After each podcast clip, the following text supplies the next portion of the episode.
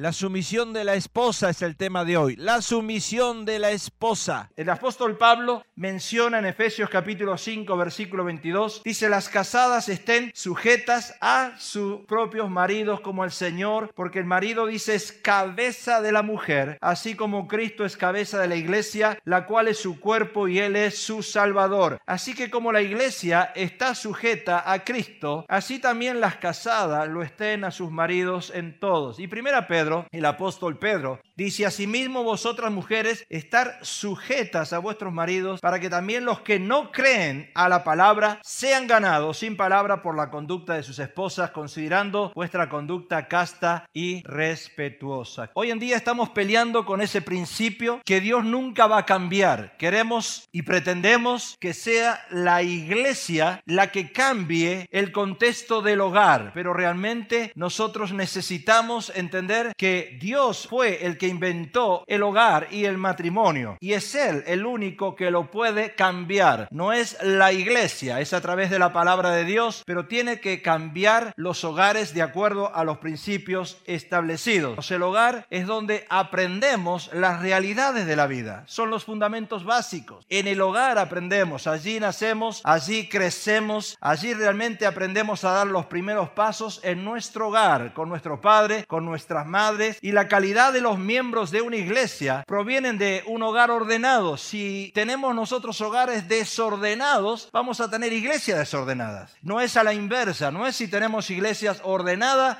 vamos a tener hogares ordenados. Es al revés. Si tenemos hogares ordenados, vamos a tener iglesias ordenadas y organizadas. Los grandes valores de la vida se aprenden en un hogar. Desde muy pequeño, la honradez, la honradez se aprende en un hogar, no se aprende en la escuela, no se aprende en la iglesia, se aprende en el hogar a ser honrado. Sabemos que nuestros padres y nuestra madre nos enseñan la honradez. Aprendemos en el hogar desde muy pequeño a no robar, a ser honrado, a no mentir, a tener respeto. ¿Dónde se aprenden todas esas cosas? En el hogar. El respeto se enseña a nuestros hijos de muy pequeño en el hogar. Si un hogar está desalineado, no va a ser un hogar ordenado. Y cuando nosotros llegamos al Señor, la primera cosa que nos tiene que importar es alinear nuestro hogar, ordenar nuestro hogar, poner las cosas en orden a través de la palabra. Por eso es que venimos a aprender la Biblia. Yo creo que la palabra sumisión, cuando uno la pronuncia, como que a uno le, causa retorcijones de estómago. Ay, el solo pensar que yo me tengo que someter a algo o a alguien, eso, me, eso va contra mi naturaleza. No hemos sido creados para someternos, porque después del pecado, escuche, después del pecado, sabemos que nosotros nos hemos rebelado contra Dios. La palabra someteos significa en el griego, o sea, en el original, jupotazo. Jupo debajo y tazo arreglar de una manera ordenada. En otras palabras, jupo quiere decir que el hombre está sujeto a Cristo la esposa está sujeta al varón, al esposo. Y tazo quiere decir que los dos van a estar arreglando el hogar en una forma ordenada. El apóstol Pablo le da una función específica a la esposa y en ese jupotazo le dice, las casadas estén sujetas a sus propios maridos. Quiere decir debajo, jupo debajo, sujetas. Porque en el tiempo de hoy encontramos mucha liberación femenina. Encontramos donde la mujer realmente no encuentra los zapatos donde calzarse o no encuentra bien el tamaño de sus calzados o calza en zapatos incorrectos o en normas incorrectas. ¿Por qué? Porque sigue la sociedad, sigue el ambiente o el medio ambiente que a uno le domina. Las casadas, dice, estén sujetas a sus propios maridos como al Señor. El esposo es el jupo que es el que está relacionado con Cristo. Si un esposo no tiene una buena relación con el Señor, por supuesto ninguna esposa se va a poder sujetar. Si no hay una buena relación del hombre hacia el Señor, hacia Cristo, es muy difícil que la esposa pueda sujetarse de acuerdo al contexto de la palabra. Eso no quiere decir que no deba, es muy difícil que pueda. La esposa es el jupo relacionado a la sujeción con el esposo. Y los dos son el tazo. ¿Qué es el tazo? Es la relación o las funciones que tienen ambos que cumplir. Ambos tienen funciones diferentes que cumplir. Ahora, nadie va a respetar ese principio de sumisión a menos que realmente no tenga una buena relación con Dios. La sumisión es un principio bíblico opuesto a la naturaleza humana. Muchos de nosotros hemos crecido en pleitos, en problemas, en hogares donde ha habido violencia, donde nos han maltratado, mujeres que han sido abusadas, esposas que han sido ah, violadas también. Pero todo esto se opone a nuestra naturaleza. Nuestra naturaleza humana no quiere sujetarse. Pero es por eso que viene la obra del Espíritu Santo en la mujer y entonces una mujer empieza a amar mucho a Dios. Y cuando una mujer ama a Dios, entiende lo que es el concepto de sumisión. El 95% de los hogares son gobernados por las esposas. 95% de los hogares donde es la esposa la que está gobernando el hogar, la que está manejando el hogar, la que está tomando las decisiones del hogar. Y escuche, porque esto es completamente antibíblico. La sumisión se manifiesta cuando nosotros dejamos que el Espíritu Santo entonces nos redarguya de pecado. Si no, de otra manera no puede ser que esa sumisión se manifieste, porque Jesús también tuvo que someterse al Padre. Jesús tuvo que someterse a Dios. Cuando uno no está alineado con Dios, cuando el hogar no está en orden, todos los mensajes te pegan hasta que tú tengas tu hogar en orden. Eh, escuche mi hermana, porque esto es importante.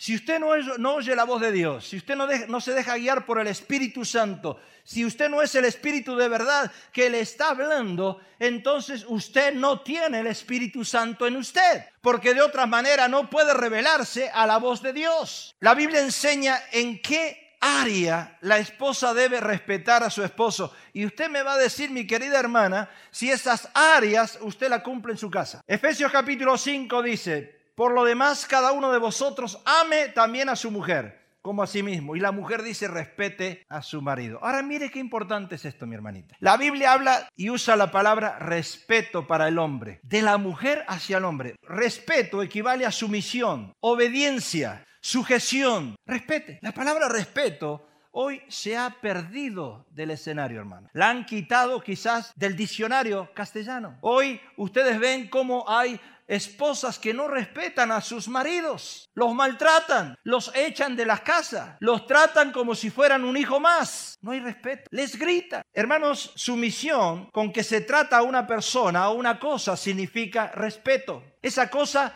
porque esa cosa es valedera, vale. Situación o circunstancia que las determina o que lleva a acatar lo que dice o establece a no causarle ofensa o perjuicio. En otras palabras, no ofenderlo, no causarle daño, no causarle perjuicio, sino respetarlo, consideración de que es algo digno y debe ser tolerado, aunque quizás haya algo incorrecto en esa persona. Pero lo que Dios está pidiendo de esa hermana, de esa esposa, que sea tolerante, que sea respetuosa. Yo no sé si usted sabe que en el 1960 se ha creado las leyes de los derechos humanos. Los derechos humanos, una de las cláusulas que dice que tenemos que respetarnos unos a otros respetarnos inclusive el color de piel, la nacionalidad, respetarnos el idioma que tenemos. Ahora yo quiero hablarle de una mujer que realmente fue una mujer que respetó a su esposo, que lo amó, que estuvo al lado de ella, para que usted, mi hermana, entienda ese concepto de sujeción y de sumisión bíblico. La Biblia dice que Sara fue la esposa de Abraham.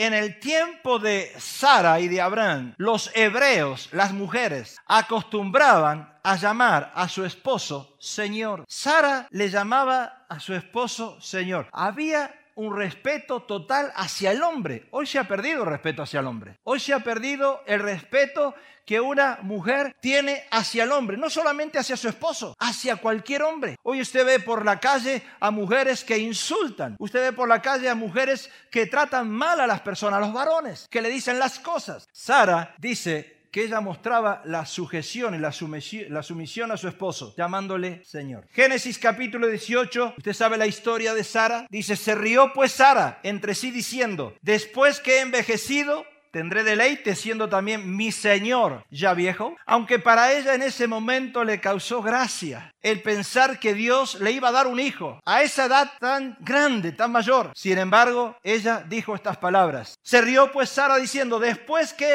he envejecido, tendré deleite siendo también mi Señor tan viejito. Mi Señor, mi Señor. ¿Qué le diría hoy una mujer a un hombre viejito? ¿Qué le diría hoy una Sara a ese viejito que ha envejecido, que ya toma la sopa haciendo ruido con su boca, que a veces se levanta y se pone los pantalones al revés, para, apuntando para el otro lado? ¿O el zapato de un color, uno de uno y otro de otro? ¿Qué le diría esa Sara a ese hombre hoy en día? Imagínese usted. Ella no le dijo eso, le dijo mi Señor. Y Pedro lo remarca y dice, como Sara dice, obedecía a Abraham, llamándole Señor, Señor de la cual vosotras habéis venido a ser, ¿qué? Hijas. Abraham era el padre de la fe. Cuando se casa con Sara, Sara empieza a ser la madre de la fe. Nosotros los cristianos vivimos por fe. Las mujeres que son cristianas viven por fe. Son hijas de Sara. Ahora obedezca a su esposa. En la Biblia, a la mujer sujeta a su marido se la conoce como hijas de Sara.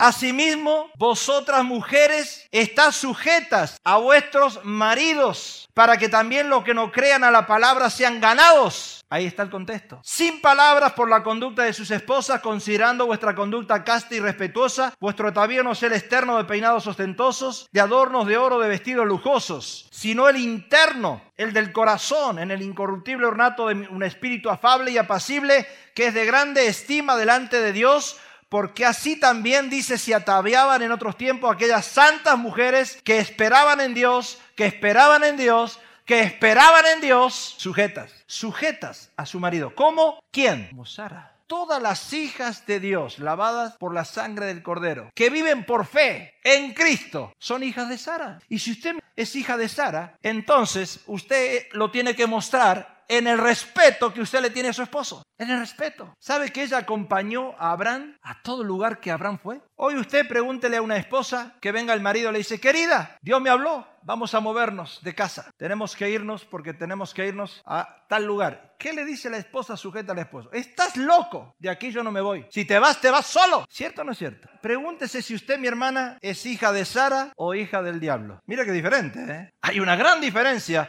a ser hija de Sara a ser hija del diablo. Abraham, cuando levantaba su tienda, Sara no le decía nada. Donde Abraham iba, ella iba. ¿Cuántos pocos matrimonios se ven hoy juntitos? Hoy está la inversa. Hoy la esposa camina adelante dirigiendo el barco. El esposo va atrás. A veces me parece ver ilustraciones. Anoche me levanté, digo, Señor, me estás asustando. Y el Señor me estaba mostrando una mujer en sueño. Y después me levanté a preparar este mensaje. Ya no podía dormir más después de haber visto ese sueño. Estaba mostrando una esposa atando del cuello a su esposo, como un perro. El esposo en cuatro patas, parecía un perro. Y ella le había hecho, le había atado no con un collar que usted ata a un puro, porque un puro no lo puede estrangular el cuerpo y empieza a toser. Le había atado una soga tipo nudo para ahorcarlo. Y entonces el supuesto perro, que era el marido, ella lo tiraba y lo tiraba y lo tiraba. Y él... ¡ah!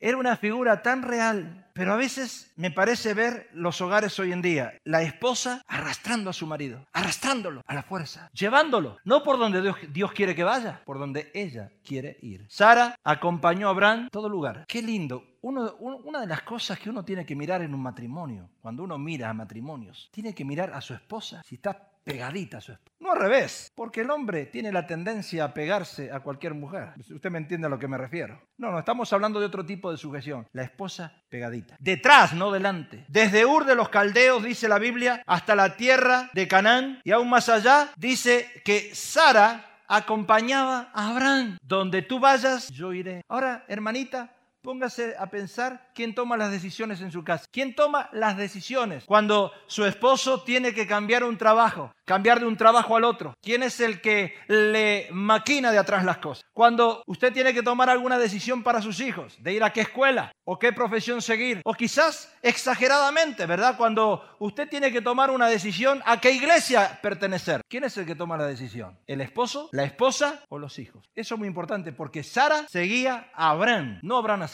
No era Sara la que tomaba las decisiones, era Abraham. Y cuando se les aparecieron ángeles, dice que ella se unió a Abraham y les mostró hospitalidad. ¿Se acuerdan los ángeles que les aparecieron a Abraham? Ella fue y le mostró hospitalidad Hoy usted viene el esposo y le dice a la esposa, a la que no es Sara, dice, esposa querida, voy a invitar a tres ángeles a mi casa a comer. ¿Y qué le dice la esposa? Tú le vas a hacer de comer. Tú vas a limpiar. Pero es que voy a invitar a... No, a menos que tú limpies, cocines y dejes todo en orden. Cuidado. Y después queremos bendición de Dios. ¿Sabe que el nacimiento de Isaac fue el resultado de la fe de Sara, tanto como la fe de Abraham? Sara es la madre de la fe. Por la fe también la misma Sara dice siendo estéril, recibió fuerza para concebir. Estaba viejita ya también ella. Ya su periodo no le venía. Ya ella decía, no, no, momentito, Dios, ¿me estás, qué estás haciendo? Broma conmigo. Por fe, hermano, ella también creyó. ¿Cuántas mujeres de fe necesitamos hoy? ¿Cuántas mujeres como Sara que tengan fe? Fe primero en Dios, segundo en el hombre que Dios le ha dado. Póngase a pensar. Sara tenía la misma fe de Abraham para que naciese Isaac. Creyó, era fiel. ¿A quién? A quien le había prometido, dice Hebreos 11:11. No le creyó a Abraham, le creyó a Dios después. Pero como le creyó a Dios y tenía una buena relación con Dios, tenía una buena relación con el esposo. Cuando a mí me dicen algunas esposas lo mal que se llevan con su esposo, usted cuando alguien le dice así, dígale hermana, ¿cómo te estás llevando con Dios? Y le va a decir a la patada, porque si se lleva mal con Dios, se va a llevar mal con todos. En la primera epístola de Pedro, cuando el apóstol abordó el tema del matrimonio, el apóstol quiso ilustrar ciertos principios y la primer mujer que se acordó Pedro, Pedro se podía ver acordar de uno de sus amiguitos, de otros apóstoles, pero sabe, ese hombre se acordó de Sara. Saben, muchas mujeres ministraron mi vida, mi esposa ministra mi vida. Cuando ella predica, también ministra mi vida. Al principio yo escuchaba la palabra de Dios a través de las mujeres y me habían enseñado que la mujer no podía predicar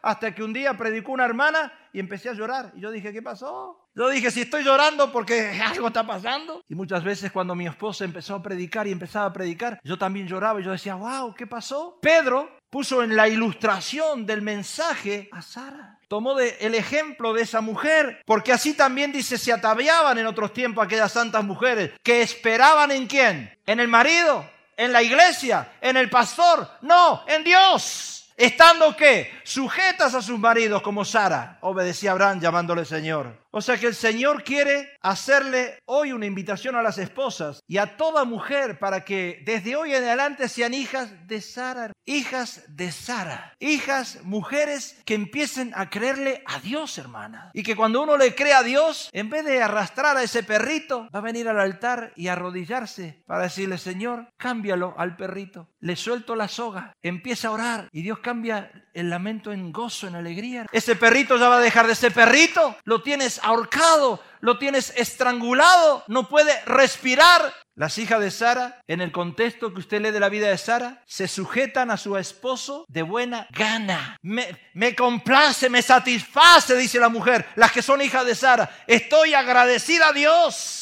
se sujetan amorosamente, incluso se sujetan en una forma dulce. Y sabe que la expresión sujetas proviene de un término militar que significa subordinarse al mando de capitán, ordene, sargento, ¿qué quiere que haga? Jefe, what do you want me to do? ¿Qué quieres que yo haga? A la orden, mi capitán. Sabe que la sumisión nada tiene que ver con que el individuo sea inferior o que sea superior. Significa principios que Dios establece, principios que Dios delega. La sumisión no tiene nada que ver con la inferioridad o la superioridad, sino con un principio de autoridad. Una mujer que le cree a Dios y se sujeta al esposo tiene autoridad, de otra manera no tiene autoridad. Usted puede venir a la iglesia y patalear, usted puede venir a la iglesia y hacer todo lo que quiera y hablar todo lo que quiera, pero usted no está sujeta a Dios y a su esposo y usted no tiene autoridad para hablar. Por eso Jesús se sometió al Padre para cumplir un plan en la tierra. Las hijas de Sara complacen, dice la historia, a su marido. Génesis. A la mujer le dijo, multiplicaré en gran manera los dolores de tus preñeces. Con dolor, después de la maldición, dice, con dolor darás a luz los hijos. Y tu deseo será para ti misma. ¿Qué pasó? ¿Qué dice la Biblia? Y tu deseo será para quién? Para tus hijos. No. ¿Qué dicen las hijas de Sara? Y tu deseo será para tu esposo. ¿Lo dice la Biblia así o no? Lo dice la Biblia. ¿Saben una cosa, hermanas? Las hijas de Sara no acostumbraban a abrir su boca en la iglesia. Porque hoy, hermanos, este principio parece que no existe. Y Pablo no está diciendo que la mujer no puede puede predicar la palabra de Dios, sino que debe respetar la opinión de su marido y evitar hablar cuando no le corresponde hacerlo. ¿Sabe que la palabra Señor referida a un esposo era un término de respeto que se usaba y que se tiene que volver a usar hoy en las iglesias. Hoy se ha perdido ese respeto hacia el líder, hacia el cabeza del hogar, hacia el sacerdote. Cuando hay reuniones, los hombres salen avergonzados, completamente avergonzados, porque ellos ni opinan, ni hablan, ni dicen nada. Hermanas, hay que volver a ese espíritu de Sara, a ser hijas de Sara. En el texto original de Primera Pedro, la palabra que se traduce como llamándole Señor, esa palabra, indica una acción continua. Sara lo llamaba a Abraham Señor hasta cuando Abraham le hacía alguna mala pasada. Porque hay hombres que hacemos cosas malas. Inclusive cuando la regamos. Ella, Sara, decía, ay, Abraham la regó, mi Señor la regó, mi Señor la regó, Señor, ayúdalo. No lo acusaba, Señor, ayúdalo. ¿Sabe a quién respetaba Sara? Al padre de la fe, a la cabeza de la iglesia, a la cabeza del hogar. Por eso Dios le regaló a Isaac, a una edad que ella era imposible. Y a Isaac ni hablemos, eh, y Abraham, pobrecito, estaba. ¿Me está entendiendo usted? Porque Dios hizo el regalo. Por los dos, se lo merecían los dos. Con dos cabezas es un fenómeno. Y una criatura sin cabeza está muerta. En un hogar, si hay dos cabezas, es un fenómeno. Pero si, uno, si en un hogar el hombre no es cabeza, ese hogar está muerto.